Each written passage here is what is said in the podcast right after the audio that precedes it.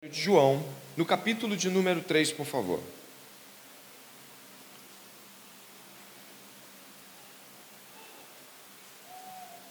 Nós estamos em uma série de sermões que tem como objetivo expor a doutrina de Deus, falar da Trindade, dos atributos de Deus, das realidades profundas do caráter e da personalidade de Deus. E hoje nós vamos estar no texto de João, capítulo 3. Usamos nesta igreja uma versão consagrada, a versão Almeida de tradução da Bíblia. Usamos a versão Nova Almeida. Caso você tenha alguma diferença na tradução, creio que é, não seja tão substancial ao ponto de não nos compreendermos. Amém? Antes de entrar propriamente no texto, essa semana fiquei ouvindo pregações e uma delas me chamou muito a atenção. Antes de o pregador iniciar a pregação dele, ele, era um, ele, é, né, ele é um pregador de uma igreja conhecida que tem um pastor pregador muito conhecido, mas ele não é o pregador principal, ele não é o pastor principal da igreja. E ele estava trazendo uma pregação sobre um texto muito conhecido, é que todos nós também temos até domínio e talvez até já tenhamos memorizado. Ele olhou bem para as pessoas para quem ele iria é, fazer a humilha, a pregação, e ele disse para elas assim: é, é muito importante que nós venhamos sempre a orar, a pedir a Deus por bons pregadores. Eu acho que eu e você concordamos de que precisamos de bons pregadores, boas pregações que alcancem, comuniquem, mas que tenham um conteúdo cristão fiel às Escrituras então o pregador disse isso e eu falei: é, realmente, a gente precisa de bons pregadores. Mas aí ele olhou bem para as pessoas e falou uma coisa que me pegou. Ele disse assim: Mas quanto tempo você gasta também pedindo a Deus que dê aos pregadores pessoas com bons ouvidos? Costumamos pedir que a pregação seja boa, mas deveríamos primeiro, ou, ou conjuntamente pedir a Deus que o Senhor abra os ouvidos do auditório e que as pessoas que estão aqui tenham bons ouvidos. Ainda dentro desse pequeno pequena inserção de comentário antes de ler o texto bíblico e daí seguir para a palavra de Deus, eu fiquei bastante medo em seguida, o pregador começou a discorrer sobre coisas naquele sermão, e eu vou lhe dizer uma coisa: eu acho que eu já conhecia tudo o que ele estava dizendo, e talvez você também. Então, a pregação não, não atribuiu nada novo, e então, ao final do, da exposição, eu fiquei com um pouco mais de medo. Eu tive uma sensação muito ruim de não ter aproveitado a pregação tem dois tipos de textos bíblicos que me dão preocupações hoje, tanto quanto prego quanto quanto recebo na audição. Primeiro são textos que eu acabo de ler e eu digo, já conheço bem esse texto. A sensação que eu tenho é de que eu já conheço tão bem esse texto que ele não é capaz de me afetar como me afetou na primeira vez. Exerce, exerce um tipo de controle daquele que está lendo e ouvindo para com o texto. É como se ele não fosse tão impactante assim. O segundo tipo de o segundo tipo de textos que podem ser perigosos nesse sentido são aqueles textos que quando acabam de ser lidos antes da pregação ou mesmo durante, você diz assim: texto mar maravilhoso, boa palavra, mas não se aplica à minha vida no que eu vivo hoje. Deve ter sido para outra pessoa. Dois textos perigosos. Um que você acredita que já o controla por saber o que ele diz, e o outro porque você acredita que não tenha sido para você. E por fim, ainda que não pregando, mas talvez trabalhando o seu coração, ainda que não seja explícito, mas você acaba nos trazendo a seguinte dedução, se você pensar assim e se eu pensar assim, de que Deus estava pregando uma palavra que você não precisa ouvir. E de que Ele acabou errando em te trazer aqui esta noite. Ou então, de que se esta palavra não trouxer alguma coisa nova dentro do seu conhecimento teológico, ela não é uma boa palavra. Logo, para as duas maneiras de pensar, Há perigo aqui esta noite. Esta noite nós vamos ouvir a história de um fariseu chamado Nicodemos. Ele também já sabia tudo, como muitas vezes nós já sabemos. E eu gostaria que ao longo deste sermão você estivesse diante do Deus vivo e falasse nesta oração que vamos fazer logo após a leitura do texto: Senhor, estou ouvindo a tua voz, quero que meu coração trema diante disso. Eu preciso entender que o meu Deus me chamou para falar comigo.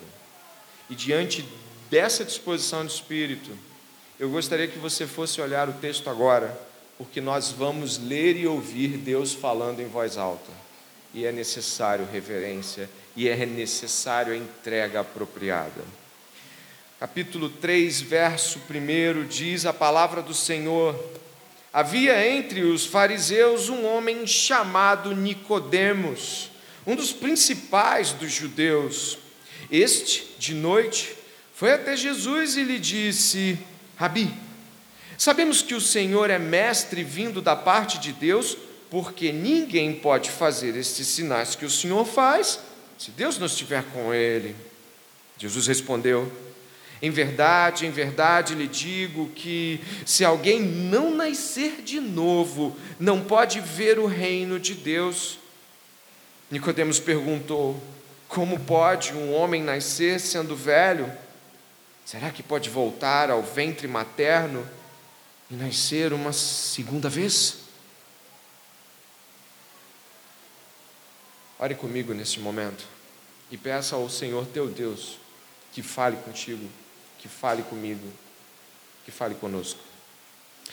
Senhor nosso Deus e Pai, bendito seja o nome do Senhor, que criou os céus e a terra e tudo o que neles há.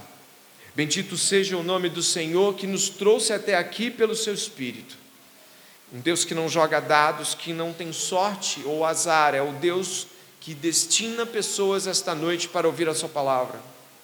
Pai, que não brinquemos de ouvir, que não venhamos a nos comportar como aqueles que ouvem a prédica, a preleção de qualquer palestrante. Dá-nos o teu temor, ó Deus Resgata-nos, Senhor, de um observar pregações, por apreciar discursos, ou por estar aqui na igreja e por isso não tem como fugir, tem que ouvir. Senhor, tem misericórdia.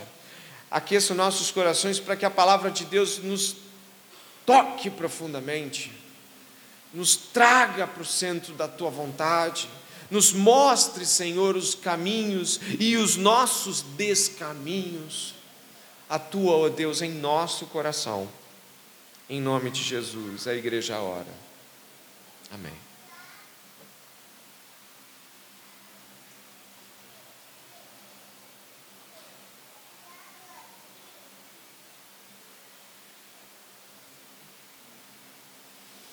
O Evangelho de João é o chamado quarto Evangelho ele se distingue dos outros três. E falamos isso semana passada. Os três eles têm uma ótica parecida. São até chamados de sinópticos. Eles têm uma ótica similar, um jeito parecido de escrever. Mateus, Marcos e Lucas são narrativas sobre Jesus e falas de Jesus que são muito parecidas e muitas se encontram umas nas, nas outras. Já o Evangelho de João se distingue muitíssimo ele tem outros objetivos e um desses objetivos serão abordados aqui hoje. Eu gostaria que você pudesse deixar a sua Bíblia bem aberta, porque nós vamos estar o tempo todo usando ela. E eu quero começar dizendo que o personagem central da discussão, depois de Jesus, depois da Trindade revelada aqui, é um homem chamado Nicodemos. Ele é um homem muito importante para o seu povo ele é um dos guias do seu povo, um, um dos principais, daqueles que entendem doutrina e vivem religião do modo mais severo.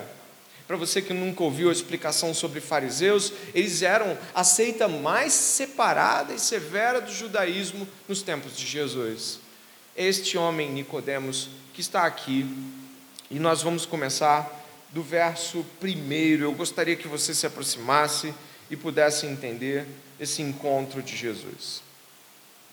Havia entre os fariseus um homem chamado Nicodemos, um dos principais dos judeus.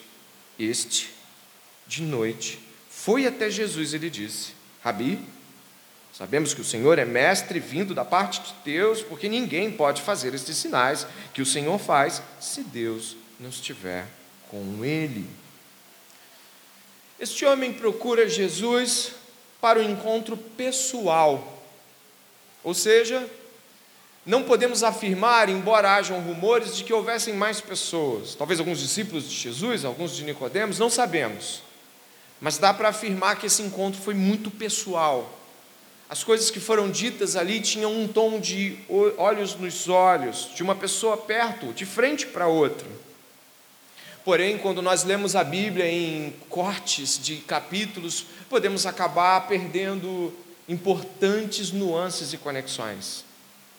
Se você der uma olhada no havia, que começa a minha tradução, havia, talvez a sua comece diferente um pouquinho, mas o capítulo 3, verso 1 começa assim: A Bíblia não foi escrita no nosso idioma. No grego é e havia ou algo como então havia. Existe uma pequena palavra que os tradutores em geral procuram eh, não usar muito, mas que faz muito sentido no que a gente está falando. Isso une o capítulo 2 ao capítulo 3.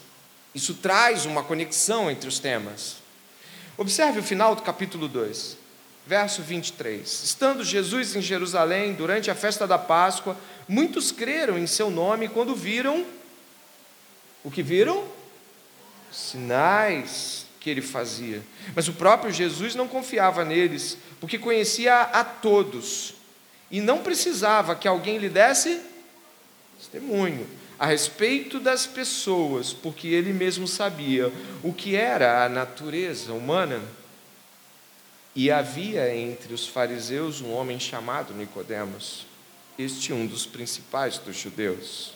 Este de noite foi até Jesus e lhe disse: Rabi, sabemos que o Senhor é mestre vindo da parte de Deus, porque ninguém pode fazer estes sinais que o Senhor faz se Deus não estiver com ele. Muda tudo, ou muda muito. Os sinais que chamaram a atenção do povo, no final do capítulo 2, também chamaram a atenção de Nicodemos. Mas Jesus conhecia todos e não precisava do testemunho nem do Nicodemos e nem de ninguém. O texto então começa a, a ter uma outra dinâmica de percepção. E é importante que você observe, porque neste momento em especial, o que chama a atenção de Nicodemos não é o ensino de Jesus, é aquilo que havia chamado a atenção daqueles que creram ou talvez nem tenham crido de verdade do final do capítulo 2. Aqui, onde você olha no verso de número 2, percebe que Nicodemos quer dar testemunho de Jesus para Jesus. Nicodemos ressalta a sua aparente crença em alguma coisa diferente a partir dos sinais, mas apesar de chamar ele de rabi, que é algo respeitoso para um mestre, não ressalta o seu ensino. Isto é muito interessante para todos nós, porque quando nós estamos falando de Jesus, nós nunca podemos deixar de falar de seus milagres. Jesus fez muitos milagres. E você e eu concordamos quando lendo a Bíblia que ele fez muitíssimos milagres. Mas a conversa do fariseu Nicodemos começa por uma afirmação nos milagres. Basicamente, Jesus é vindo de Deus, porque como vão fazer esses milagres e sinais se não vier de Deus. Logo, não tem nada sobre o ensino de Jesus, não tem nada sobre uh, o que Jesus explica sobre o reino, nada disso. É sobre milagres. E eu passo a, a considerar com você um ponto importante do livro que nós estamos estudando, que é o livro de João, o Evangelho de João. No capítulo 2, verso 2, você deve ter ouvido falar de que Jesus, que fez muitos milagres, não deixou que todos fossem listados. O evangelista, por exemplo, esse aqui deste capítulo, perdão, deste livro, ele só menciona sete. Sete milagres, sete sinais. O Evangelho de João tem sete sinais escolhidos a dedo pelo evangelista. E estes sete sinais, eu vou lembrar para você, o, o, o, água virando vinho em Canaã da Galileia, o funcionário ali, o filho de um homem de estatura, um gentil, sendo curado, capítulo 4, a cura de um paralítico, no tanque de Betesda, João 5, a multiplicação de peixes e pães, capítulo 6, a gente vê também Jesus caminhando sobre o mar da Galileia, capítulo 6 também. Se você olhar no capítulo 9, não é para olhar, mas você pode anotar para olhar depois, a cura do cego de nascença e aquele estandarte maravilhoso do capítulo 11 que você deve lembrar, não é? A ressurreição de Lázaro. Os sete milagres que Jesus opera e que são é, colocados diante de nós no Evangelho de João não podem ser negados e nem devem, mas eles não são um fim em si mesmo. Mas como assim? Se você puder olhar na sua Bíblia, ou mesmo aqui no, no, no, na tela, você vai ver que existe uma afirmação, pode passar, sobre o capítulo 20 que João escreveu. Eu gostaria que você pudesse ler. Na verdade,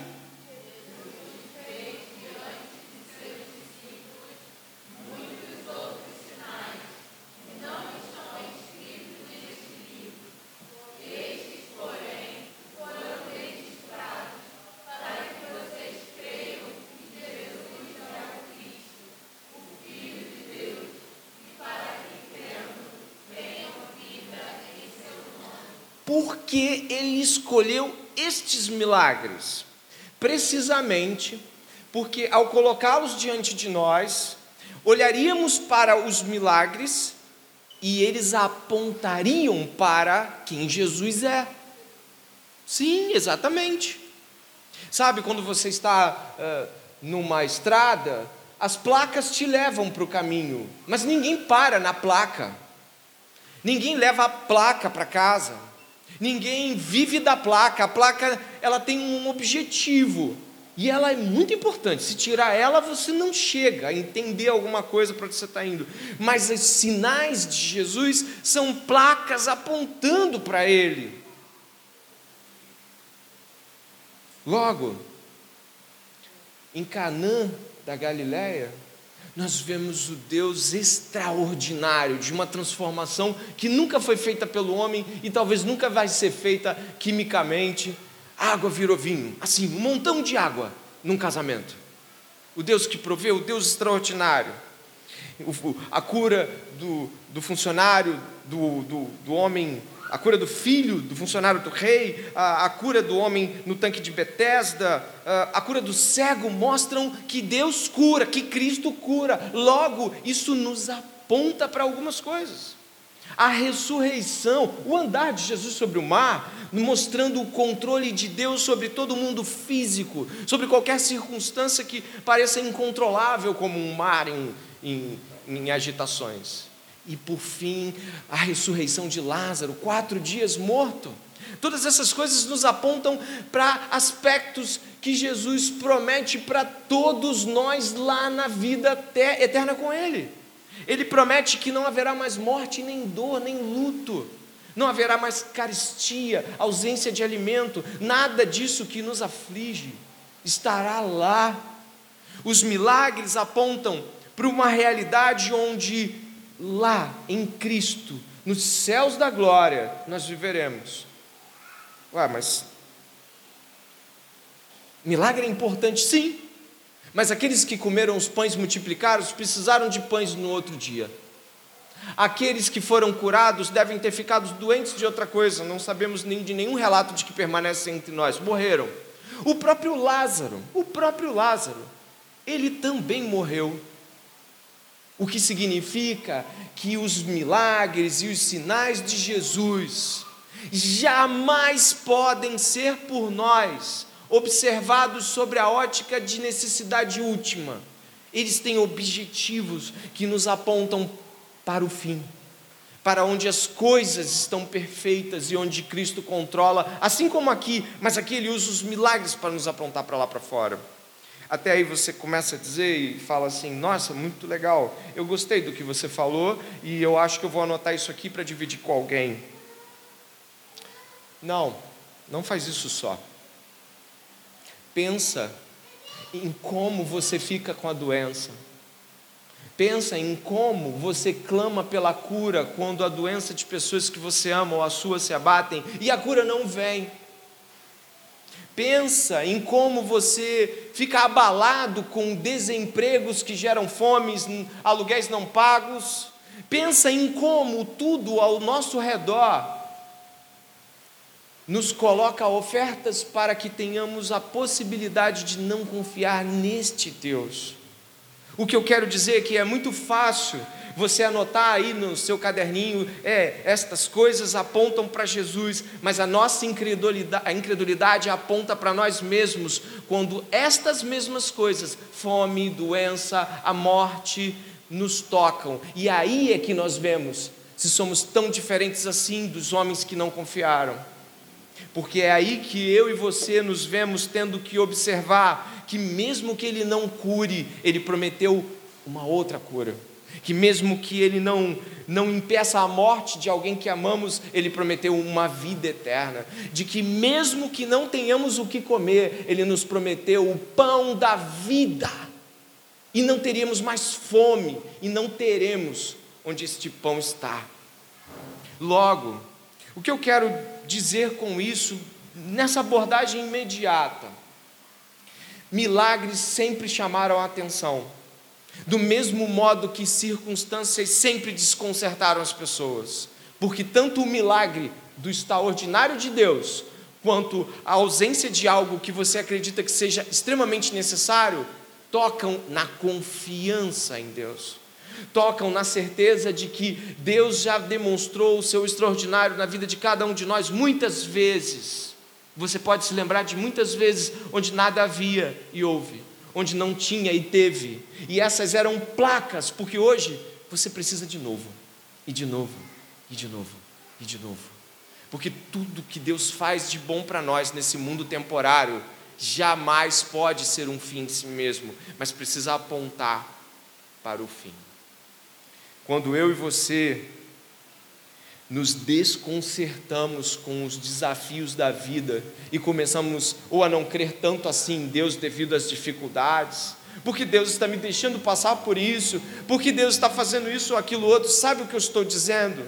Quando eu estou falando essas coisas, eu estou olhando para os milagres que eu gostaria que acontecessem, para as mudanças que eu gostaria que acontecessem, como fim em si mesmo ao invés de dizer, sim, não estamos tendo comida hoje, mas Ele nos deu o pão da vida, então estamos fartos.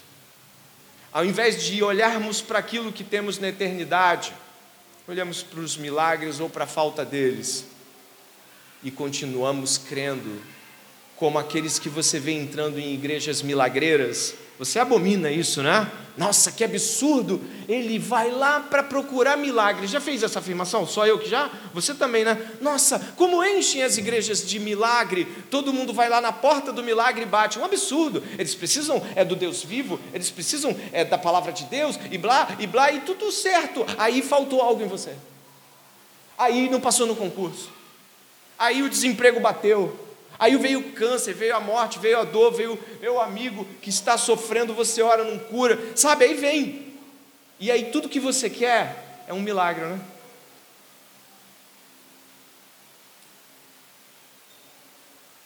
A nossa fé é testada tanto no milagre quanto na ausência dele.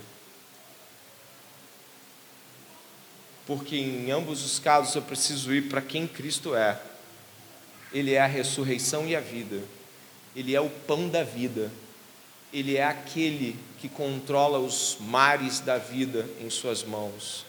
Nele estamos, nele vivemos, nele nos movemos, nele. Se não for assim, o que acontece é que eu critico os milagreiros e vivo de circunstâncias. Portanto, avançando dentro dessa discussão eu gostaria que você me desse a chance de discorrer sobre o texto todo. E o que vai acontecer aqui agora, ouvidos atentos, por favor, é que nós vamos ter aqui uma frase que pode não ser muita coisa para você. Este verso 2: De noite foi até Jesus e lhe disse. Este ponto aqui não é um ponto pequeno.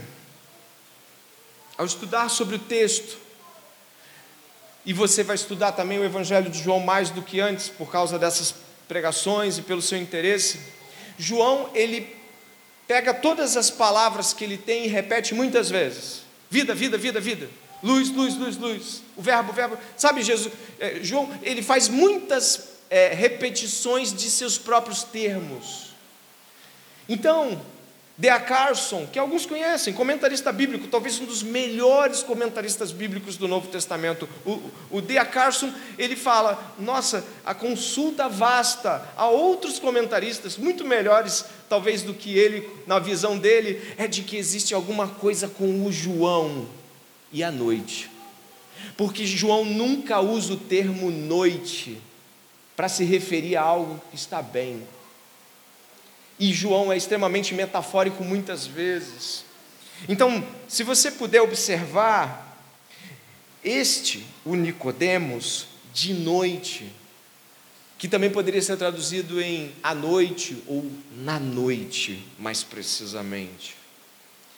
Dê uma olhada em quantas vezes no Evangelho de João você encontra essa expressão à noite ou de noite, e olha como elas acontecem. João 9,4: É necessário que façamos as obras daquele que me enviou enquanto é dia. A noite vem, quando ninguém pode trabalhar. João 11, respondeu Jesus: Não é verdade que o dia tem 12 horas? Se alguém andar de dia, não tropeça porque vê a luz deste mundo, mas se andar de noite, tropeça porque nele não há luz. João 13, 30. Assim, tendo recebido o pedaço de pão, Judas logo saiu. E era noite. Talvez você pense assim: é só para dizer que horas aconteceu não no Evangelho de João. As palavras são escolhidas para trazer o pano de fundo de realidades mais internas dos personagens. Ele poderia não dizer que horas foi que o Nicodemos foi lá. E você e eu não podemos ficar fazendo afirmações de foi porque estava escondido. Não, e se ele foi porque a confusão do dia era mais fácil falar com Jesus à noite? Então não venha dizer que ele foi porque estava com medo. A gente não tem isso na Bíblia. Não, não crie uma Bíblia pessoal para isso. Não dá para afirmar porque que ele escolheu de noite. Mas a fala da noite é importante para o Evangelho de João. Ele foi encontrar-se com Jesus à noite. Sem dúvida nenhuma, ele se aproximou de Jesus à noite. Mas metaforicamente, a sua própria noite era mais escura do que ele imaginava. A noite da alma dele.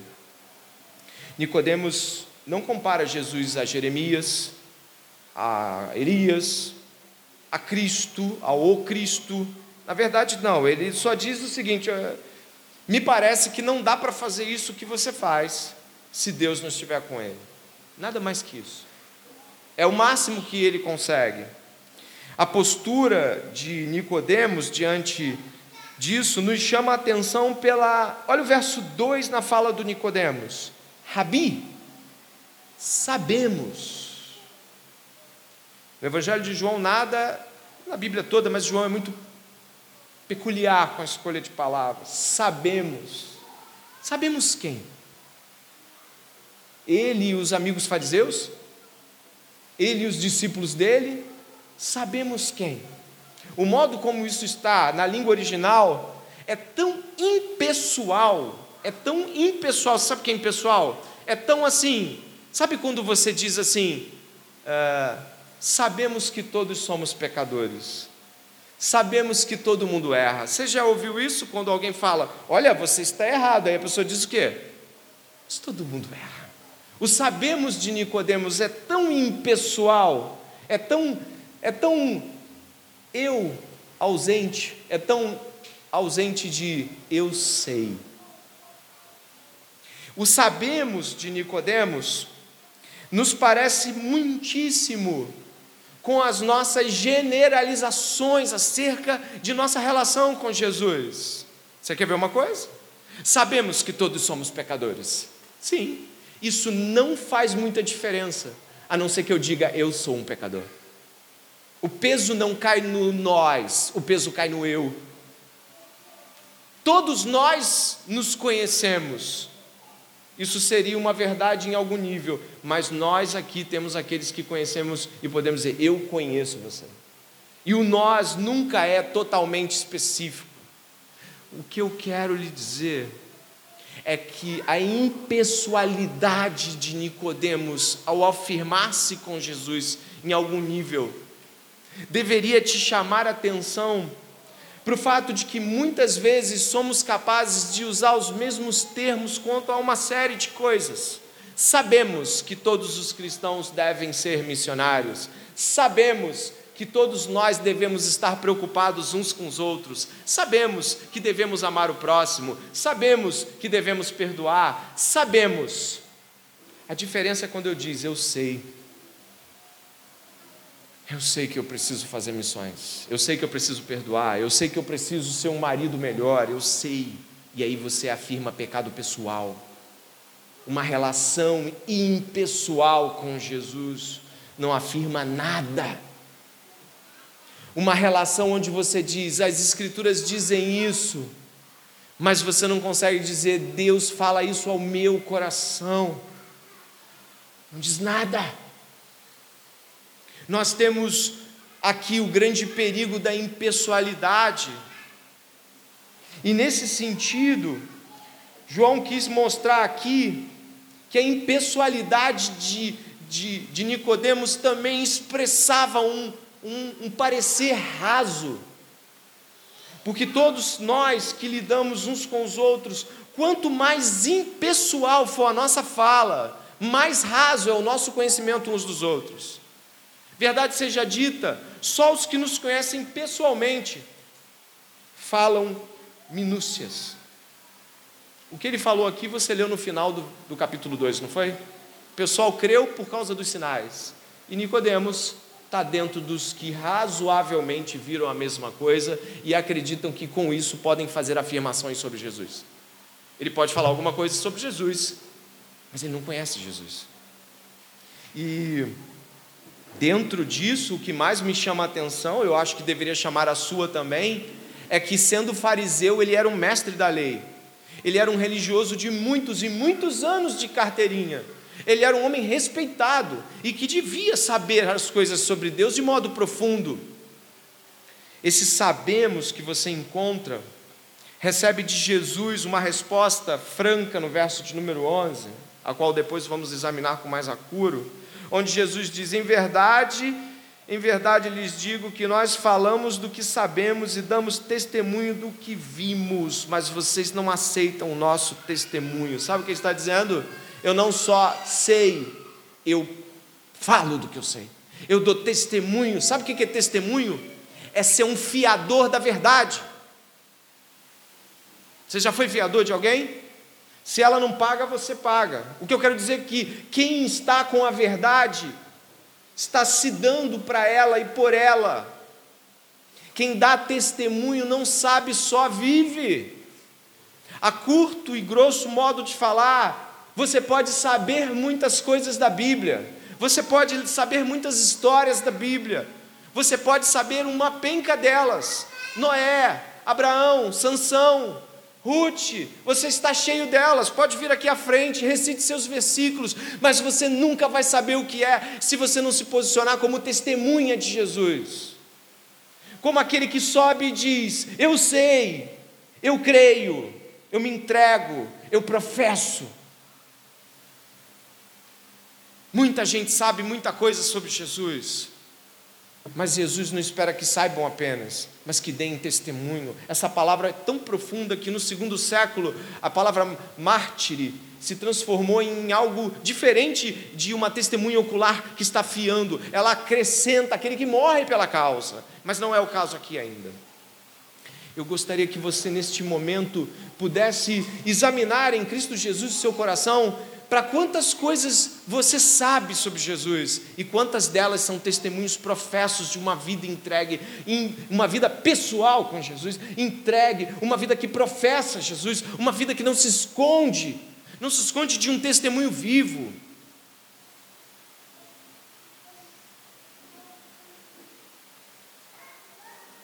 Leonardo Ravenhill, pregador da década de 60 e 70, falou uma frase que eu nunca me esqueci. Ele disse: Nós não precisamos de mais uma explicação do cristianismo.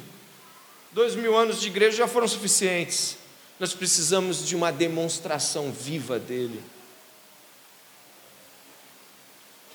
Ele não está negando o ensino, o que ele está dizendo é: pare de falar apenas, viva.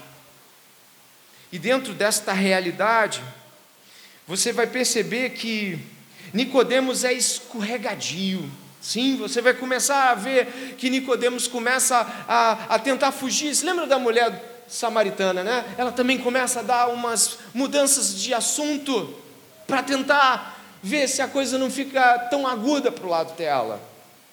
Então, Sabemos, diz o verso 3, que o Senhor é mestre vindo da parte de Deus, porque ninguém pode fazer estes sinais que o Senhor faz se Deus não estiver com ele. Jesus respondeu: Em verdade, em verdade lhe digo que se alguém não nascer de novo, não pode ver o reino de Deus. No reino de Deus, ver e entrar, eu coloquei ali como um, uma, um destaque.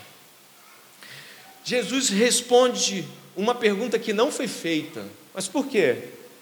Porque quem sabe nem faz pergunta, já emite opinião direta. Vê se tem uma pergunta aqui, olha o seu texto.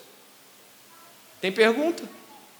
Jesus está respondendo alguma pergunta? Não, ele está corrigindo um pensamento de quem acha que sabe. Quem acha que sabe não pergunta, afirma. Não é isso? Então, já, já sabemos, já, já está claro para todo mundo que o Senhor veio da parte de Deus por causa dos milagres. Jesus vem e corta essa ideia fajuta e diz que ninguém que não nasça de novo pode ver o reino de Deus. Ele está dizendo que o que Nicodemos viu, qualquer pessoa fora do reino pode ver também mas ainda não é o reino. E logo, ao pensar sobre isso, eu gostaria que agora você aprofundasse a exegese do texto comigo, porque ela vai dar outros passos e eu preciso da sua atenção também. Nicodemos acredita no que vê. O que está diante dos olhos dele diz para ele o que Deus é. E Jesus diz que isso não é o suficiente e nem o adequado para se ver o reino. Jesus começa a responder com duas coisas. Ele fala de reino e ele fala de novo nascimento. No texto original em grego, Jesus nem sequer depois corrige Nicodemos, porque Jesus fala nascer do alto, e Nicodemos usa uma outra palavra, que é nascer de novo. São palavras diferentes, mas Jesus nem corrige, porque a fuga de Nicodemos é, é, é muito clara. Dê uma olhada, por favor, aí no texto. A gente vai caminhar para chegar até o verso 5 e voltar para a explicação. Jesus respondeu: Em verdade, lhe digo que se alguém não nascer de novo, não pode ver o reino de Deus. Nicodemos perguntou: Mas como pode um homem nascer sendo velho? Será que, você, será que pode voltar ao ventre materno e nascer uma segunda vez? Alguns dizem: Não entendeu nada o Nicodemos. Ele está tão distante do assunto que ele respondeu com nada com nada. Não é bem assim. Não é bem assim. Nicodemos é um homem douto. Jesus usou uma metáfora e ele respondeu com outra. Nicodemos ouviu de Jesus nascer de novo. Isso é uma metáfora. É, é, um, é uma ilustração, é, um, é uma figura. E Nicodemos respondeu igualmente com outra figura. Mas ele pode voltar ao ventre da mãe? Ele, ele fez um, um desenho. Isso é impossível. Já sendo velho, pode. Não tome Nicodemos por tolo. O que ele está dizendo é: um homem pode começar de novo a sua jornada. Um homem pode começar do zero, porque nascer de novo é retomar do zero, é começar de novo.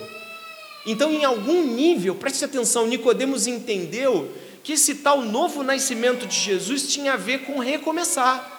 Você entendeu isso?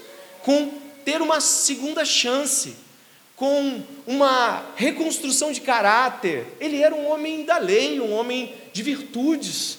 Então, na mente dele, isso trouxe uma, uma visão de: pera, então tem que começar de novo. Mas como é que ele começa?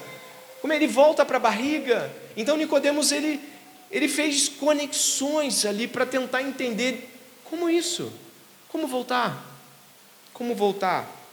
Repare ali, ó, Verso 4: Como pode um homem nascer sendo velho? Será que ele pode voltar ao ventre materno e nascer uma segunda vez? Você notou a exclusão de reino na pergunta 2? Ele não fala de reino. Ele não está falando de reino mais. Por que Nicodemos excluiu a ideia de reino da, da discussão? Jesus falou que não pode ver o reino se não nascer de novo. Nicodemos, mas pode, pode nascer de novo? Um comentarista que eu li falou assim: Nicodemos sabia que não deveria misturar as coisas e que ele estava como mestre separando-as. Basicamente o seguinte: reino, presta atenção, na visão judaica, reino é aquela chegada monumental de Deus, aquela coisa de acabar com todos os inimigos e estabelecer Israel sobre todos. Reino. Nascer de novo a palavra usada tem uma forte configuração no, no farisaísmo, no mundo dos fariseus, e ela representa algo parecido com a ressurreição. Se você puder, tenho certeza que você vai olhar o Atos 23, 6, por favor, você vai ver que as coisas são distintas para Nicodemos. Olha o que diz aqui em Atos 23, 6. Paulo falando em sua defesa. Paulo era um fariseu e estava se lançando a favor ali de um, de um apoio dos fariseus numa defesa. Preste atenção, está na tela aqui. Ó. Como Paulo sabia que uma parte do sinédrio se compunha de saduceus e outra de fariseus, exclamou: Irmãos, eu sou fariseu, filho de fariseus. Estou sendo julgado por causa da esperança e da ressurreição dos mortos. Os fariseus criam na ressurreição dos mortos. Você se lembra da resposta? ortodoxa que Marta deu? Sim, ele vai ressuscitar. Quando? Lá, naquele último dia, na ressurreição dos mortos. Porque isso é uma resposta óbvia. Quando os mortos ressuscitam? Palavra parecida com nascer de novo no entendimento aqui. Ah, no último dia. E o reino? O reino também. Ele desbarata tudo e estabelece o reino. Para Nicodemos, reino e nascer de novo, o Vitor pode colocar, não, não podem estar acontecendo. O que ele está dizendo é: peraí, a gente tem um modo de pensar sobre isso. Reino é quando a coisa se estabelece e acaba com tudo, acabou os inimigos, estrado dos seus pés. E novo nascimento, sim, na ressurreição dos mortos, a gente volta. Não dá para misturar as coisas. Então Jesus mistura as coisas.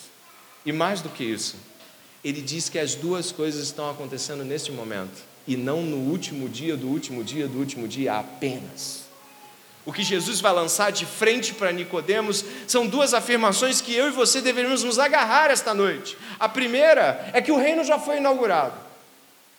A segunda é que já há aqui entre nós ressurretos em Cristo.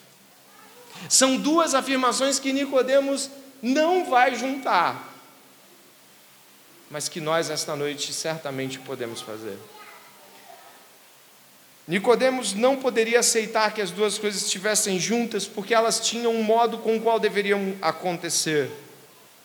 Mas a Bíblia é muito clara de que a ressurreição tem duas fases. Uma no último dia, onde os corpos de todas as pessoas serão recolhidos, remontados e colocados diante de Deus.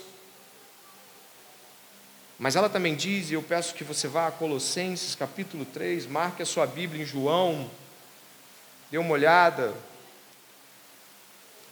Colossenses, Epístola do Apóstolo Paulo aos Colossenses, depois Filipenses, capítulo 3, por favor. Quando eu der uma parada na voz, você fala a palavra. Colossenses capítulo 3. Preste atenção na forte conexão deste texto com o que acabamos de ler. Preste atenção. Colossenses capítulo 3, verso 1. Portanto, se vocês foram juntamente com Cristo, busquem as coisas. Palavra que Jesus usou para o novo nascimento. Lá do alto, onde Cristo vive assentado à direita de Deus. Agora ele vai fazer uma lista de vivência de ressurreto. Ele vai listar a vida do ressurreto. Ele vai organizar ponto por ponto como é que alguém que foi ressuscitado em Cristo, mas ainda não foi para o último dia, está já aqui agora, ressuscitado, porque quando nascemos de novo, morremos para o mundo e renascemos para Deus. Eu vou explicar de novo. A regeneração é quando nós morremos. Cristo mata a velha natureza, ou mata o velho homem em sua relação de espiritualidade quebrada com Deus. Ainda há pecado em nós. Ainda há coisas que Deus vai tratando até o último dia. Ainda há muito o que fazer, mas essa mudança de natureza acontece ali no novo nascimento. E olha a vida do ressurreto. Dois, pensem nas coisas lá do alto e não nas que são aqui da terra, porque vocês morreram e a vida de vocês está oculta juntamente com Cristo em Deus. Quando Cristo, que é a vida de vocês, se manifestar, então vocês também serão manifestados com Ele em glória. Olha, está falando de duas coisas: está ressurreto, mas vai ser ressurreto está em Cristo e vai estar mais ainda, está vivendo uma vida nova e vai viver uma mais nova ainda. Então nós temos duas coisas acontecendo. E Nicodemos não pode ver isso com ele não consegue ver isso. Cinco. Portanto, façam morrer tudo o que pertence à natureza terrena imoralidade sexual, impureza, paixões, maus desejos e avareza, que é idolatria. Por causa destas coisas é que vem a ira de Deus sobre os filhos da. Não é mais o salvo. Vocês também andaram nessas coisas no passado, quando viviam nelas. Agora, porém, abandonaram igualmente todas estas coisas: ira, indignação, maldade, blasfêmia, linguagem obscena no falar. Não mintam uns aos outros uma vez que vocês se despiram da velha natureza com suas práticas e se revestiram da nova natureza que se renova, como que ela se renova? Para o pleno conhecimento, segundo a imagem daquele que o criou. Aqui não pode haver mais grego ou judeu, circuncisão, incircuncisão, bárbaro, cita, escravo, livre, mas Cristo é tudo e está em todos o novo nascimento é a renovação de tudo, é uma recriação, não é melhora de conduta mediante, é uma reorganização de, de, de, agenda, não é uma mudança de caráter, porque você acha que você vai fazer algumas coisas melhores do que as outras, então você está mais cristão do que semana passada. Não. É um milagre, vem do alto, você pede e clama, mas você não é capaz de fazê-la por si mesmo. Logo, um dos grandes erros de muitos de nós é acreditar que depois do novo nascimento, que veio do alto, e eu não podia fazer nada para conquistá-lo e recebê-lo, tudo mais vai ser por esforço e santificação. Isso também é mentira. Tudo que vai mudar daí para frente também vem do alto, clamado, orado, pedido, buscado. Os ressurretos aqui esta noite aqueles que foram renovados no espírito, em sua natureza em Cristo, tem uma lista de como viver e responder a isso. Ou como diria Paulo na Epístola aos Coríntios, ser o que já são. Ser o que foram chamados para ser. E eu volto para João para dizer que na mente de um fariseu esse negócio de nascer de novo, isso era coisa para o último dia. Isso era coisa para aquela renovação final. Mas não podia ser coisa vivida aqui hoje, e Jesus Cristo nos dá essa nova vida hoje. Aqui, Aí onde você está sentado nesse momento, você pode olhar para a sua vida e, por mais miserável que ela possa parecer, e de fato ela possa realmente estar sendo uma vida de miséria espiritual, de pecado, de impenitência para com Deus. Mas preste atenção no que eu vou te falar. Nenhuma das narrativas de João é à toa. O milagre antes do capítulo 3 é a mudança de água em vinho em Canaã da Galileia. E do mesmo modo como Deus pode fazer uma água sair do seu estado, se transformar em vinho, Ele pode pegar uma pessoa agora, numa vida miserável de pecado, sem esperança, e transformar em um santo ressurreto em Cristo Jesus. É assim que Deus faz. Ele pega alguém pecador e transforma em alguém santo, e ele faz isso como fez com a água em Canaã da Galileia. E imediatamente, crendo, Creia, creia em Jesus, lance-se em Jesus. Você não precisa viver um calabouço de mentiras de Satanás, lance-se nele, lance-se em Jesus Cristo esta noite.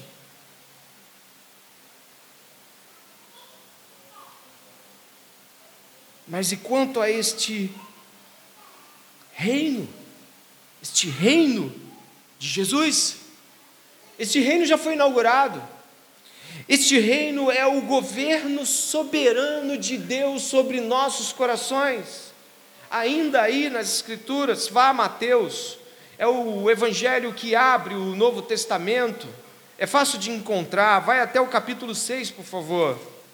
O reino que Nicodemos acreditava que só iria acontecer quando todos os sinais de dominação romana caíssem por terras, quando o templo fosse exuberante e atraísse a atenção de todos, e Israel estivesse com o seu rei ungido, sentado no trono temporal do, do, do templo de Jerusalém, isso não aconteceu, porque Jesus vinha pregar um outro reino que não era desse mundo.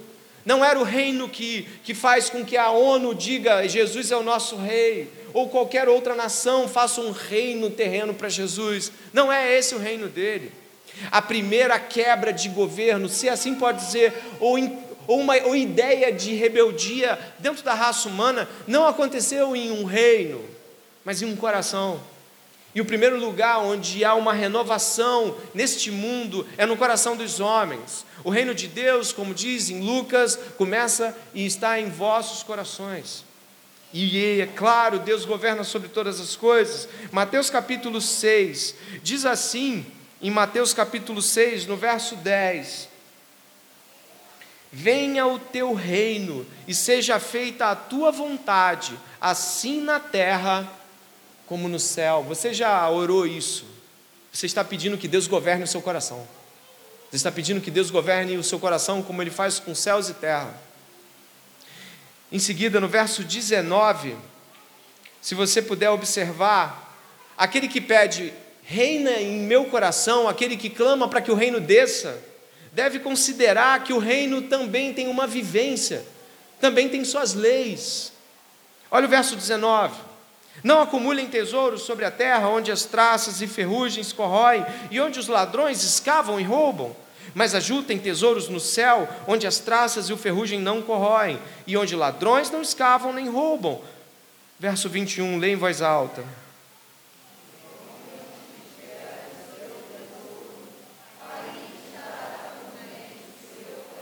E segue: os olhos são a lâmpada do corpo. Se os seus olhos forem bons, todo o seu corpo será cheio de luz. Se, porém, os seus olhos forem maus, todo o seu corpo estará em trevas. Portanto, se a luz que existe em você são trevas, ou se você está enganado quanto aquilo que você acredita ser a luz, que grandes trevas serão.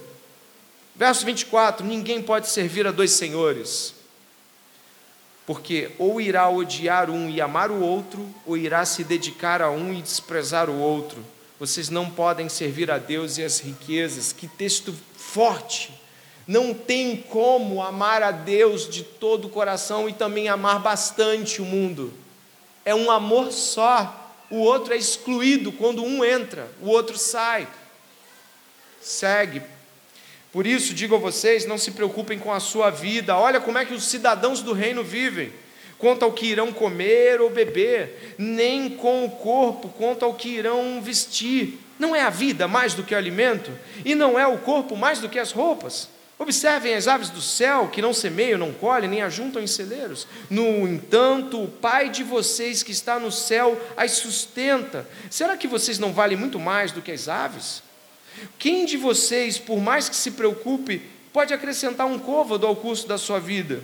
E por que se preocupam com o que vão vestir? Observem como crescem os lírios do campo, eles não trabalham nem fiam. Eu, porém, afirmo a vocês que nem Salomão, em toda a sua glória, se vestiu como qualquer deles.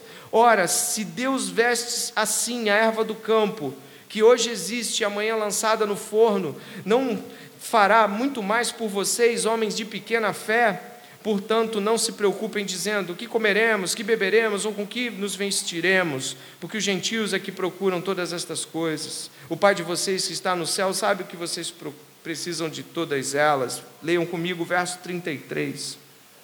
Mas busquem em primeiro lugar o reino de Deus e a sua justiça, e todas estas coisas lhes serão acrescentadas. Obrigado. Portanto, não se preocupem com o dia de amanhã, pois o amanhã trará os seus cuidados. Basta ao dia o seu próprio mal. O cidadão do reino vive o reino. Ele não pode estar dividido. Ele fica sem Deus. Mas aí eu volto em definitivo para João 3. É claro que Nicodemos vai ficar realmente admirado. As respostas não se cruzam com a sua teologia. Existe uma tampa e ele não está conseguindo passar dela. Verso 5, capítulo 3. Jesus respondeu: Em verdade, em verdade lhe digo: quem não nascer da água e do espírito não pode entrar no reino de Deus. O que é nascido de, da carne é carne, e o que é nascido do espírito é espírito. Não fique admirado por eu dizer: vocês precisam nascer de novo. O vento sopra onde quer, você ouve o barulho que ele faz, mas não sabe de onde ele vem, nem para onde ele vai. Assim é todo o que é nascido do Espírito.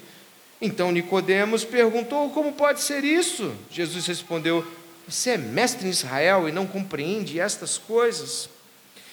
Ao ligar-se com o Espírito Santo, trazendo a consideração de que os santos, os salvos, são como o Espírito Santo, ele aponta para Nicodemos e mostra a inabilidade, a incapacidade dele de, de considerar qualquer pessoa salva. Ele não pode ver isso. Ele não consegue ver porque os olhos são maus. Os olhos são aqueles que nós lemos, são fixos na tentativa de segurar as coisas com as suas próprias mãos, na tentativa de guardá-las de um modo que elas aconteçam aos seus próprios fins. Nicodemos está sendo aqui classificado por Jesus como um homem que vive o reino dos homens. Sucesso, controle, segurança, prazer, tudo que os homens buscam para viver o seu reino, a cidade dos homens. E quando eu e você olhamos para essas coisas, deveríamos esta noite, indo para os dez ou menos minutos finais desta pregação, considerar, eu, eu apelo ao seu coração, considerar que a sua vida ansiosa, que a sua vida desesperada, que a sua vida medrosa, sua vida controladora, não são compactuados com o reino. No reino somos sustentados, no reino nós somos curados, no reino somos amparados, no reino de Deus temos sempre o que comer, e isso não significa não trabalhar, mas significa não trabalhar como uma, um modo de controlar o destino das coisas. Isso significa que eu e você estamos ouvindo coisas que estão confrontando o modo como nós reagimos às circunstâncias. Se, como cidadãos do reino, crendo em Jesus, esperando a ressurreição dos mortos e vivendo a ressurreição já na terra, ou se pessoas que fingem que creem em Jesus, que qualquer coisa abala, qualquer coisa tira do prumo, que absolutamente qualquer coisa leve conquista, em nome de Jesus eu clamo mais uma vez: abandone uma vida de falso reino de Deus, onde você costuma elogiar Jesus, mas não dá testemunho dele com a sua vida. Indo para o final, Nós compreendemos aqui, e aí eu deixo claro que você não pode deixar de saber, nascer da água e do espírito no grego está muito próximo e tem uma conotação muito mais parecida com o capítulo 7, por exemplo, onde Jesus diz que do seu interior fluirão rios de água viva. Água e espírito aqui, como figuras separadas, trazem problemas até para que você encontre algo conectado a essa perspectiva. Vai falar que é batismo? Não é batismo. Inclusive, o começo do Evangelho de João refuta a continuidade de discípulos de João Batista. Aqui é um, é um espírito derramado é água espírito, água barrinho espírito. E neste momento é que Nicodemos realmente fala, olha, como pode ser isso? Ele continua não negando, mas ele continua não entendendo. Ele não está negando nada, mas agora ele não entende mesmo. Como? E é aí que Jesus vai explicar como é que se entra no reino. É aqui que Jesus explica a porta do reino.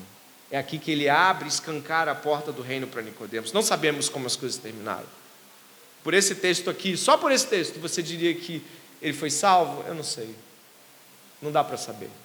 Mas Jesus diz assim para Nicodemos: Você é mestre em Israel e não compreende essas coisas? Em verdade, em verdade, lhes digo que nós falamos do que sabemos e damos testemunho do que vimos. Mas vocês não aceitam o nosso testemunho. Se vocês não creem quando falo sobre coisas terrenas, como crerão se eu lhe falar sobre as celestiais? Ora, ninguém subiu ao céu, a não ser aquele que de lá desceu, o Filho do Homem. Esse é o título de autoridade que Jesus usa para eles. É um título já do Velho Testamento que diz sobre autoridade. Jesus é o Filho do Homem que tem autoridade sobre os homens. E aqui, em especial, Nicodemos começa a ser repreendido por Jesus. A primeira coisa que ele diz é que não tem como ele ser um mestre em Israel se ele não entende isso. Deveria ser algo muito básico para Jesus. Se você crê no Deus de Israel, você deveria crer que a coisa vem toda do alto, de que os filhos do reino, do reino não podem ser observados por sinais externos, de que milagres não traduzem necessariamente de que as coisas estão no lugar. Você não pode olhar para Israel e ver que Israel viu tantos milagres e disse: esses milagres vêm de Yahvé. Em nenhum momento da história de Israel você vê que eles dizem quem fez os milagres foi é, Belzebu ou qualquer outra coisa que pudesse existir. Em nenhum momento da história de Israel, o povo de Israel nega que os milagres vieram de onde vieram. Mas isso não foi o bastante. Por isso, indo aqui, como disse, para o final desta observação, Jesus aponta a ignorância de Nicodemos. Jesus aponta também de que ele veio do céu, ele não é a, história dele não começa no ventre de Maria, de que o Verbo se fez carne e habitou entre nós, mas ele era Verbo desde a eternidade passada, se assim podemos dizer. E então, no verso de número 14, Jesus responde a Nicodemos. Olha a resposta. Assim como, fi, como Moisés levantou a serpente no deserto, assim também é necessário que o Filho do Homem seja levantado, para que todo o que nele crê tenha a vida eterna. Você talvez não conheça essa história. Tem aí, Vitor, como fechou, né? Se você for até o livro de Números, eu vou ler em voz alta, caso você não possa ir, mas em Números 21, do 4 ao 9, há uma história, preste atenção que estamos acabando, há uma história em que o povo de Israel estava reclamando de Moisés e de Deus, e impaciente, olha o que o povo de Israel disse, falou assim, ó, por que vocês nos tiraram, vocês nos tiraram do Egito para que morramos neste deserto, onde não há pão nem água? Já estamos enjoados dessa comida ruim. Nossa. Olha como eles estão tratando Deus e Moisés. Enjoados desta vida. Melhor é a vida de Egito. Vida de crente não presta. Melhor é viver com eles lá, pelo menos, ó, lá tem comida, as coisas lá funcionam. A gente aqui no deserto, comendo a mesma coisa todo dia. Chega! Eu quero vida de ímpio. Oh. Então, eu vou ler para você. Então o Senhor mandou para o meio do povo cobras venenosas que mordiam o povo, e morreram muitos do povo de Israel. Então o povo foi a Moisés e disse: Nós pecamos, porque falamos contra o Senhor Deus e contra você. Ore ao Senhor, pedindo que tire de nós as cobras. Então Moisés orou pelo povo.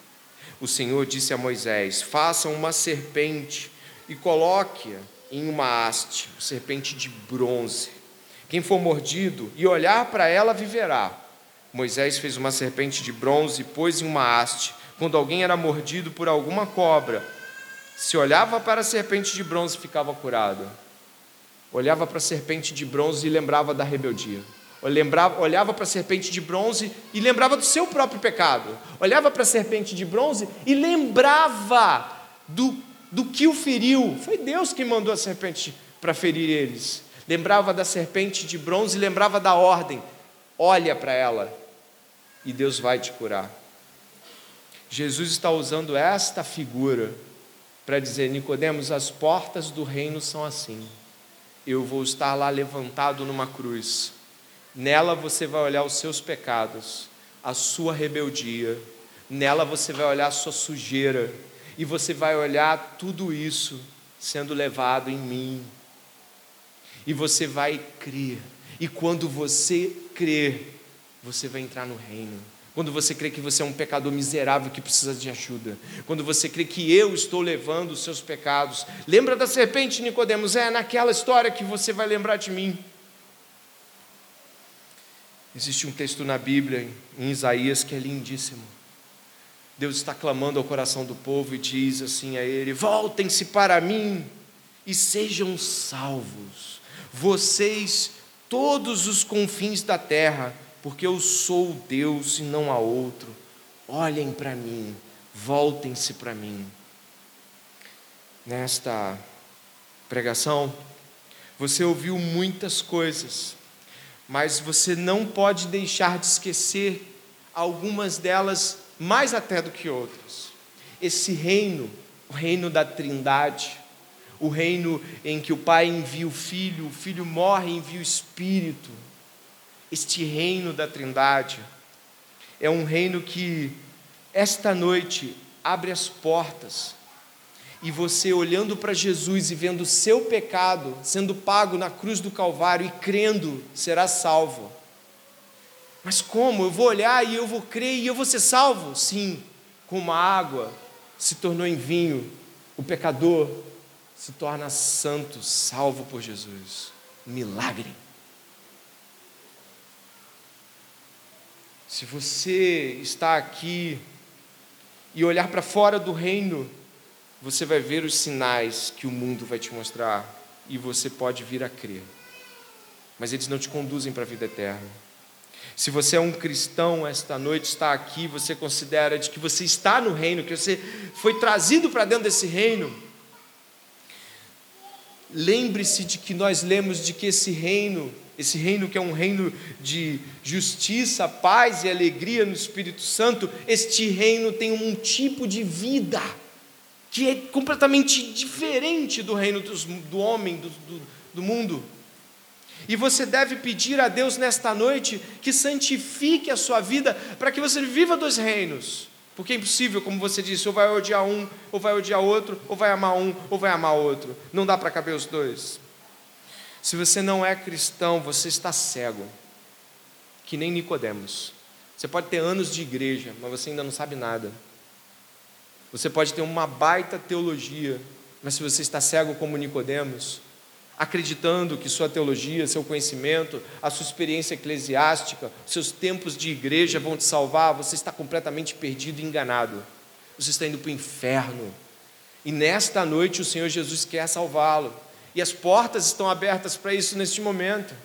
Portanto, se você não tem a Cristo, clame neste momento: Eu quero o Senhor, me ajuda, tem misericórdia de mim, me põe fé para crer, abre meus olhos para ver.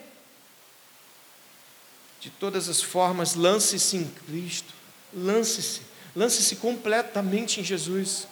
É a única chance que essa igreja tem, que os visitantes têm, a única chance que nós temos aqui é sair daqui crendo. Se não sairmos daqui crendo em Jesus, na ressurreição, na vida que Ele nos dá, vamos continuar aprisionados no reino das trevas. E se você é crente, jamais permita viver sequer uma sombra dos dois reinos. É só Cristo, é só em Cristo. Ore comigo nesse momento, por aquilo que o Senhor te mostrou, por aquilo que Ele falou. O Senhor Jesus está aqui. Pai, em meio a tudo que ouvimos, em meio a tudo que nós entendemos, não podemos dizer que sabemos, ao menos não sabemos apenas, temos que dizer eu sei agora. Temos que dizer eu creio agora, temos que dizer eu creio e dou testemunho agora de que Jesus é o Filho de Deus e de que só nele há vida. Ah, Deus, a gente fica buscando onde? Deus tem misericórdia daqueles que arrogantemente acreditam que vão chegar aos céus de algum modo sem Deus, sem Cristo, sem igreja, sem vida, sem fazer, Senhor, a profissão de fé que diz: Eu não tenho nada sem Deus, eu não sou nada sem Deus, e eu preciso do Filho de Deus para me salvar. Senhor, põe essa confissão nos lábios daqueles que ainda não têm. Perdoa os nossos pecados limpa o nosso coração vil, arranca de nós os olhos maus. É uma oração que eu peço para mim, peço para eles. Arranca-nos os olhos maus, Deus, e leva-nos a crer. Tudo isso vai passar, Senhor, e nós vamos morrer. Não deixe que isso aconteça, eu te peço, sem que tenhamos crido. Sem que tenhamos crido. É assim que vemos, Pai, que estamos nas mãos de Deus esta noite, esperando a salvação em Cristo Jesus, o nosso Senhor. Amém.